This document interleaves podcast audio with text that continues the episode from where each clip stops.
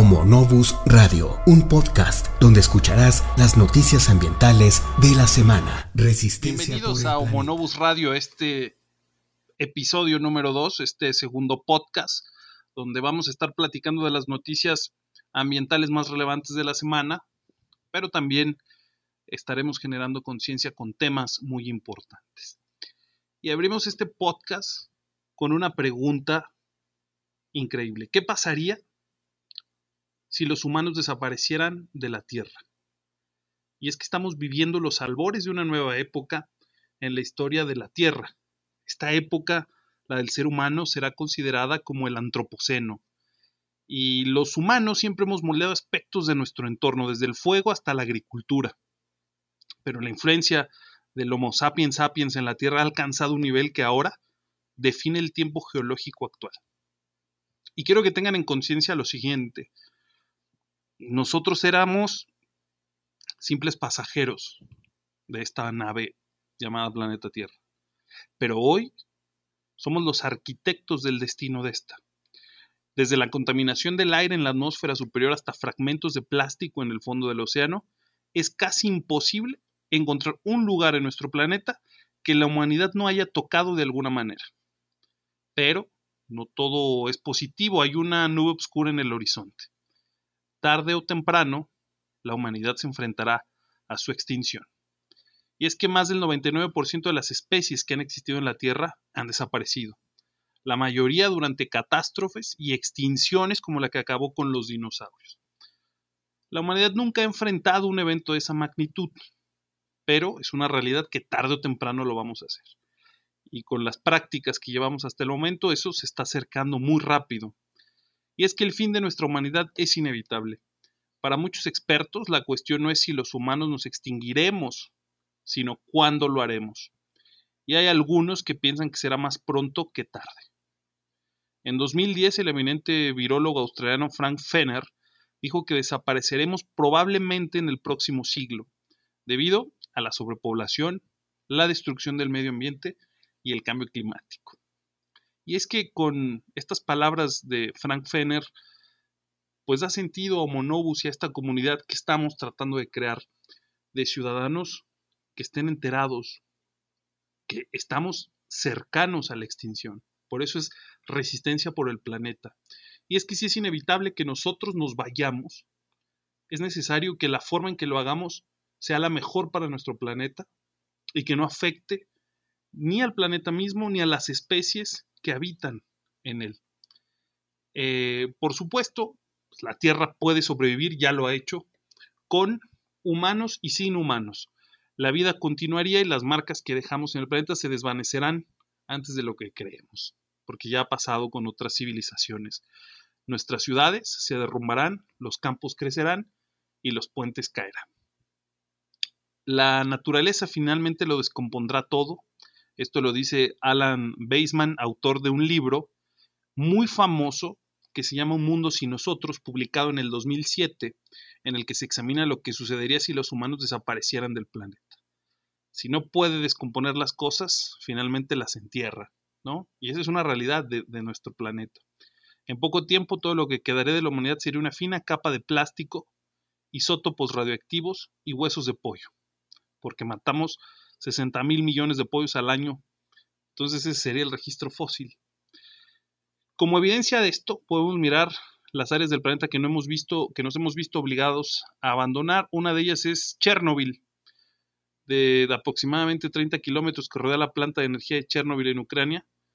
Pues la abandonamos cuando el, reactor eh, nuclear colapsó en el 86, pero las plantas y los animales prosperan de una manera que nunca antes lo habían hecho un estudio del 2015 financiado por el Natural Environment Research eh, encontró que hay abundantes poblaciones de vida silvestre en la zona, lo que sugiere que los humanos son una amenaza mucho mayor para la flora y fauna que 30 años de exposición a la radiación. Fíjense, neta, deténganse a analizar su vida, deténganse a analizar lo que hacemos todos los días, porque en 30 años de exposición a la radiación, surgieron plantas, surgieron animales, y donde nosotros nos paramos, en las ciudades donde estamos, estos animales sufren, estas plantas desaparecen. La velocidad con la que la naturaleza se adueña del paisaje depende mucho del clima del área. Eh, por ejemplo, en el Medio Oriente, pues todavía hay ruinas de hace miles de años. Pero, por ejemplo, en los bosques tropicales, pues estas desaparecen a una velocidad increíble. Paceman eh, asegura que si en este libro, cuando nosotros nos vayamos, muchas de las cosas van a desaparecer o se tornarán salvajes. Los insectos se adueñarán de gran parte de, la, de los cultivos humanos que dejemos atrás. Eh, aumentará la población de estas especies, aumentará la población de pájaros. En conclusión, aumentará la población de todos los seres humanos y más o menos en 40 años, establece Baseman, el planeta Tierra estará en unos niveles de prosperidad nunca antes vistos.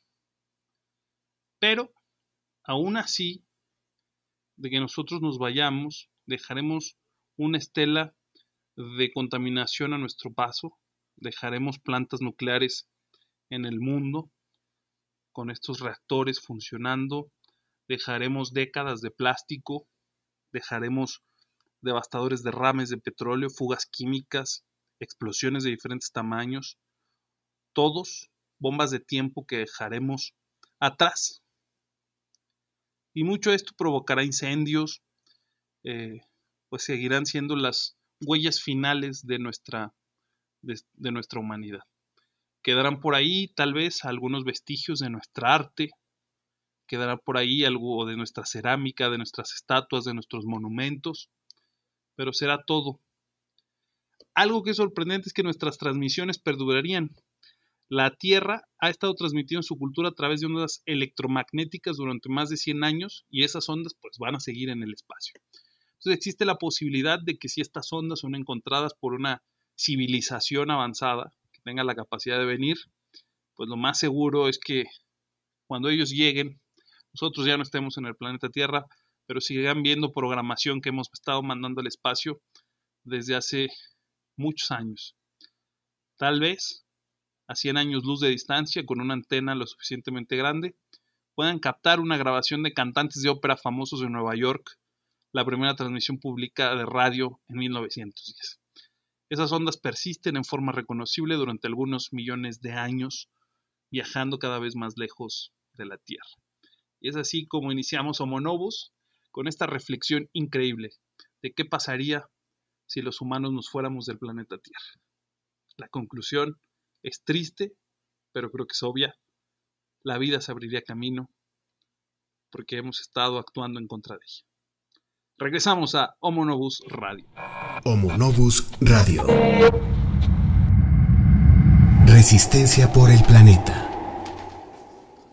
una nota fantástica de esta semana es la mayor operación de limpieza marina de la historia, que ha recuperado más de 100 toneladas de basura plástica. Eh, una reciente expedición de limpieza en el gran basurero del Pacífico ha eliminado alrededor de 103 toneladas de redes de pesca y basura plástica entre las costas de California y Hawái. Todas las botellitas que nosotros aventamos del agua, todas las bolsas de plástico, los famosos popotes que hubo una campaña brutal el año pasado, ahí terminan en el gran basurero del Pacífico, entre otras islas de plástico que se han formado alrededor del planeta. Esta hazaña se completó durante la expedición de 48 días por el Ocean Voyages Institute, que dice que su botín es la mayor limpieza de mar abierto de la historia duplicando su anterior récord de 25 días el año pasado. Aunque recuperaron una gran cantidad de basura plástica, gran parte de los objetos que arrastraron fueron equipos de pesca comercial y redes fantasma, que fueron desechadas descuidadamente por la borda por los pescadores. Y si se llaman redes fantasma, usted se imaginará por qué les llaman redes fantasma, ¿no? Desafortunadamente parece que este plástico ya se había cobrado algunas víctimas al descubrirse varios esqueletos de tortugas envueltos entre las cuerdas. Nos dice Loki McLean, antiguo director del Sea Shepherd, no hay una solución universal para la limpieza de los océanos. Son los largos días en el mar, con una tripulación dedicada a escudriñar el horizonte, agarrar las redes y recuperar enormes cantidades de basura, lo que hace que esto ocurra. Y la fundadora del Ocean Voyages Institute, Mary Crowley, dice que hemos superado nuestro objetivo de capturar 100 toneladas de plásticos tóxicos y redes fantasmas abandonadas. Y en estos tiempos difíciles seguimos ayudando a restaurar la salud de nuestro océano, que incluye una en nuestra, que influye en nuestra propia salud y en la salud del planeta. Pues bueno, esta gran isla de basura se encuentra entre Hawái, California, y es una de las regiones más remotas del Océano Pacífico. Se estima que la componen alrededor de 80.000 toneladas de basura plástica, la mayor de la cual proviene de la pesca comercial, operaciones marítimas. Esta isla de basura del océano está formada por corrientes rotatorias llamadas gires que barren y concentran la contaminación plástica en un área. Mientras que cada pequeño detalle ayuda al medio ambiente marino, el planeta, este tipo de limpieza es como limpiar el suelo mientras el fregadero sigue desbordándose. Fíjense nada más. Hasta 12.7 millones de toneladas de plástico entran en los, océanos, en los océanos al planeta cada año, lo que supone un total de 150 millones de toneladas que, que actualmente circulan por nuestros entornos marinos. Así es de que felicitar por estos esfuerzos que realizan organizaciones internacionales por mantener nuestros mares limpios, aunque pues no deja de ser insuficiente para la cantidad de basura que hemos vertido sobre... No olvides seguirnos en las diferentes redes sociales como Homo que es una nota que personalmente me afecta mucho, me molesta mucho porque si hay una criatura que se ha vuelto para todos aquellos que trabajamos en temas vinculados al medio ambiente, que realizamos acciones para fomentar una cultura de resistencia por el planeta, de protección de nuestros recursos, de protección del planeta Tierra, del bienestar de todas las especies con las que cohabitamos en esta nave llamada planeta Tierra. Esta semana estaba leyendo un artículo terrible donde se sostiene que casi todos los osos polares, casi todos los osos polares podrían extinguirse antes del 2100, según un estudio. Y es que el cambio climático y la consiguiente desaparición de las placas de hielo en el mar hacen que los osos polares sean cada vez más incapaces de alimentarse. En el escenario más favorable, la extinción de esta especie solo sería aplazada. Y esto es grave, terriblemente grave, porque estamos viendo que el mamífero más poderoso sobre la faz de la Tierra, me atrevo a decirlo así, el animal que está en el culmen de este planeta es la cosa más hermosa que hay, el oso polar, va a desaparecer. Y es que ya son incapaces de alimentarse. Es cada vez más difícil. Este estudio lo publica la revista científica Nature Climate Change este lunes 20 de julio del 2020 y es que se sostiene que si las emisiones de gas con efecto invernadero siguen al mismo ritmo que la actualidad, la caída de la reproducción y la supervivencia pondrá en peligro la persistencia de, de casi todas las subpoblaciones de aquí al 2100. Según los investigadores, quienes subrayan que incluso en el escenario más favorable, la extinción de estos plantigrados solo sería aplazada. Y lo digo, lo sostengo y en cada ocasión que tengo la oportunidad de presentar en un foro esta frase lo hago. La extinción del oso polar es la derrota más grande de la humanidad, porque es el inicio del fin, el inicio de lo inevitable, el inicio de que se acabe el juego. El final llegó. Esa es una realidad. Y es que con el calentamiento del planeta, dos veces más rápido es en el Ártico. Le falta La falta de hielo durante dura cada vez más tiempo para los osos polares, incapaces de hallar en su entorno otro alimento tan rico como las focas, una mayor cantidad de osos famélicos se aventuran lejos de su territorio, cerca de las zonas habitadas. ¿Y qué va a pasar en estas zonas habitadas cuando llegue el oso? Pues los van a sacrificar. Ellos van a ir en busca de alimento. Ya lo hemos visto en algunas regiones de Rusia, lo hemos visto en algunas regiones de Alaska, en Canadá. Cuando se acercan a las ciudades son sacrificados. Pues sí, es el mayor depredador sobre la faz de la Tierra. El mamífero. Entonces, pues ellos se desplazan porque tienen hambre. Incluso si el calentamiento se limitara a 2.4 grados centígrados con relación a la era preindustrial, eso no garantiza salvar a los osos polares a largo plazo, detalla este estudio. El deshielo es un desafío especial para las hembras que entran en el otoño a sus refugios para parir en medio del invierno y emerger luego de la primavera con sus ocestos. Deben atrapar suficientes focas para guardar grasa y producir la leche requerida para alimentar a sus pequeños. Esto lo explica Steven Amstrup, uno de los autores del estudio y científico en jefe de la ONG Polar Bears International. Y es que estimando el peso máximo y mínimo de los osos y modelizando su gasto energético, hemos calculado el número límite de días de ayuno que puede soportar un oso polar antes de que la tasa de sobrevivencia de los adultos y pequeños comience a declinar, agrega Peter Molnar de la Universidad de Toronto. Un macho de la población de la bahía del Hudson, con un peso 20% debajo de lo normal al inicio del ayuno, solo podría sobrevivir, escúchenlo bien, 125 días. 125 días en vez de 200 con un peso normal. Es una condena de muerte para los osos polares una condena de muerte, una agonía que se extiende 125 días. Los 25.000 osos polares están repartidos en 19 subpoblaciones distintas. Estas se encuentran en Canadá, Alaska, Siberia, la isla de Svalbard y Groenlandia. No tengo palabras para decir que este estudio se va a unir a aquellos que cuando surgen se atreven a decir algunos, estos negacionistas del cambio climático, que no va a pasar nada y empieza a suceder.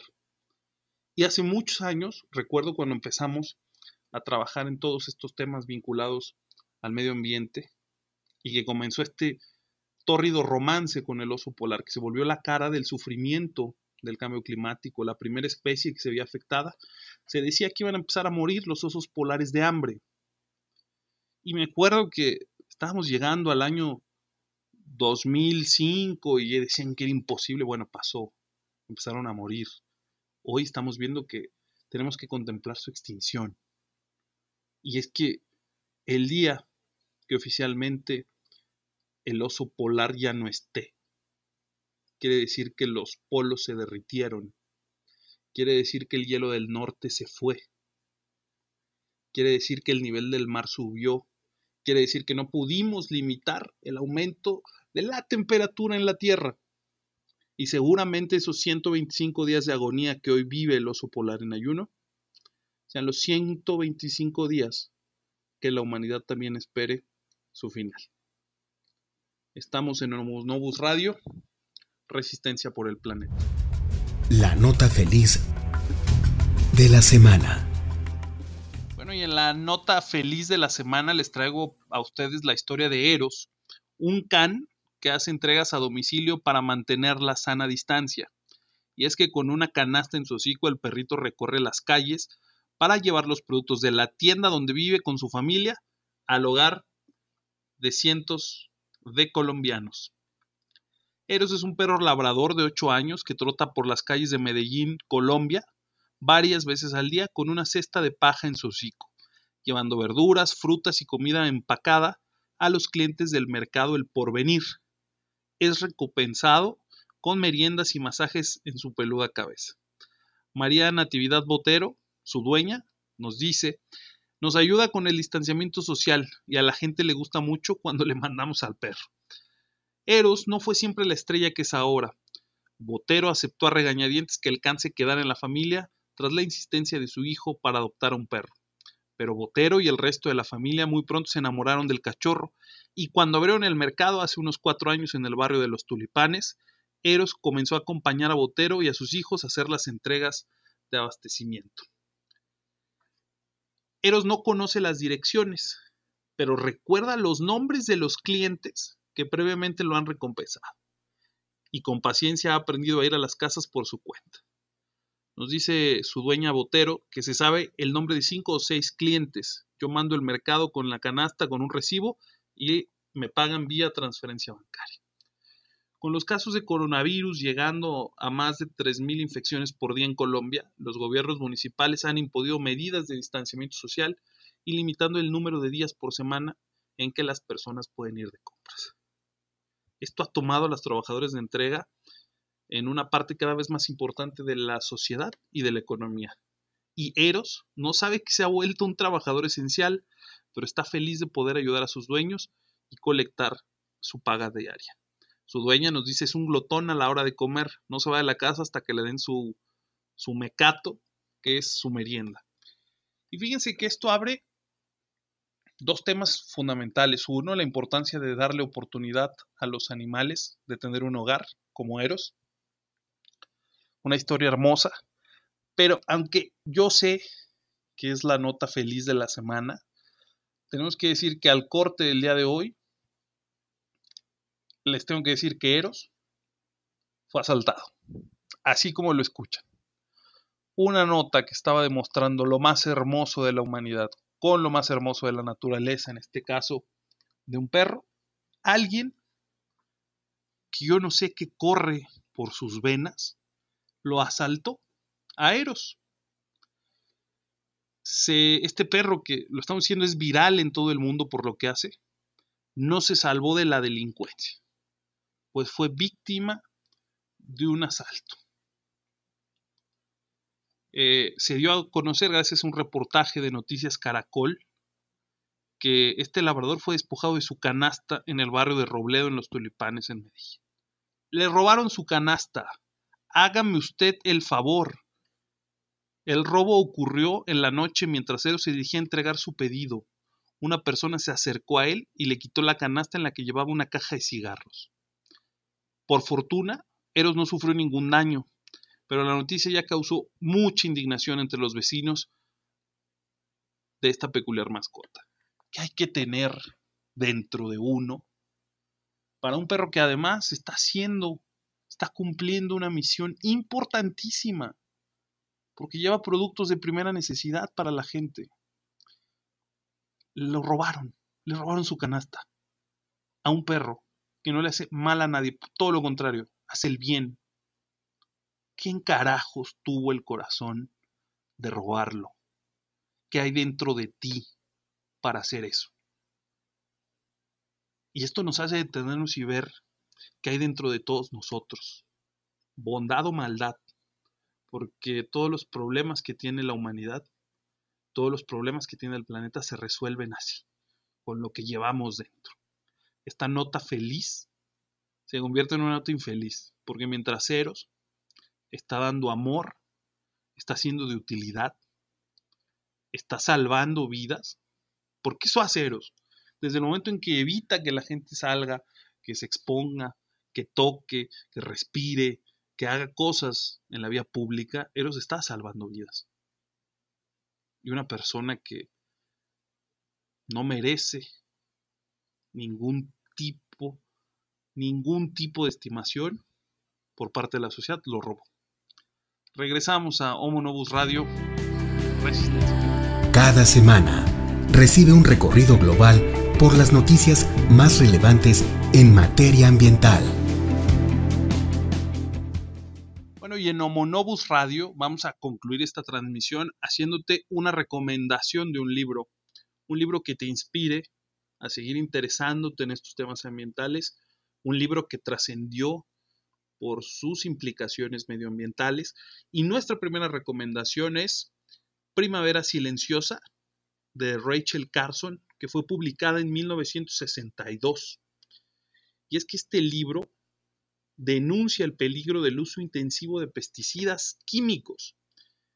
Este libro despertó la conciencia universal sobre lo que representaba proteger al medio natural y el compromiso que la humanidad tenía respecto a la supervivencia de posteriores generaciones. Este libro de Rachel Carson rompe un paradigma de nuestra humanidad. Fractura la ideología del yo. ¿Por qué? Porque ella dice hay que pensar en la supervivencia de los que siguen, del relevo generacional. Hay que pensar en alguien más. En 1962 la humanidad no estaba en conciencia de los demás. Hoy nosotros estamos trabajando, cada uno de nosotros en las diferentes áreas que estamos tratando de proteger a la naturaleza, en 100 años para adelante o más.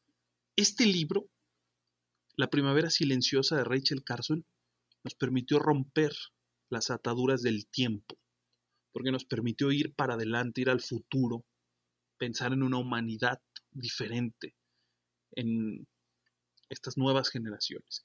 Y es que Rachel Carson, que es una mujer que debe ser reconocida como la precursora del ecologismo moderno. Y es que mucho antes de que estos conceptos existieran realmente en la sociedad, ella ya los estaba señalando. Ella ya estaba hablando de que debíamos pensar en mejores prácticas, porque un dato muy importante de Carson, ella no promovía la prohibición de los pesticidas, sino su uso responsable. Y esto, créanme, que es fantástico cuando hablamos de la protección de la naturaleza. Porque hoy hay bandos que son radicales, todo o nada. Y a mí me gusta siempre esta inspiración que nos dejó Rachel Carson. No hay que prohibir las cosas, hay que hacer un uso responsable de ellos. Y a pesar de todo esto, se originó una enorme campaña en contra de ella. Fue acusada, imagínense usted el tiempo, 1962. Fue acusada de histérica y comunista. Deje usted lo comunista, eso es pensamiento político. Pero histérica. La estaban desacreditando con algo tan ruin, tan simple, pero para la sociedad del 62 era una forma de desacreditarla cuando, si ustedes buscan qué, qué fue de la vida, pues ella era una bióloga marina, era una persona con estudios, era una persona capaz de, con toda la pulcritud que requería la técnica científica con la que ella trabajaba, tenía la capacidad de volverlo muy accesible para aquellos que no somos científicos. Y aún así se atrevían a desacreditarla como una mujer histérica. La vida de Rachel Carson no fue fácil. ¿Por qué? Porque, pues además de temas personales, influyó esta condición de ser una mujer, con independencia de criterio, con argumentos para defender sus ideas y con una gran capacidad divulgativa. Esta era su mayor cualidad.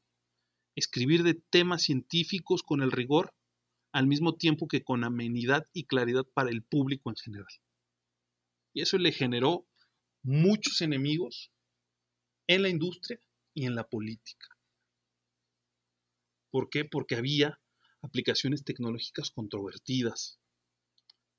Entonces, yo les recomiendo este primer libro de Homonobus Radio, esta primera recomendación, Primavera Silenciosa, de Rachel Carson, ella destapa este ecologismo moderno. Ahí inicia. Ahí vemos estas trazas de plaguicidas en organismos. Ahí vemos cómo contaminamos la tierra. Entonces, les recomendamos este libro de Rachel Carson, Primavera Silenciosa, un bestseller que fundó las bases del ecologismo moderno. Muchas gracias por habernos acompañado en este segundo podcast de Homo Radio. Esperamos que haya sido interesante y continuaremos semana tras semana trayendo para ti notas relevantes de el medio ambiente alrededor Gracias por acompañarnos esta semana. Homo Novus Radio. Nos vemos en el siguiente podcast.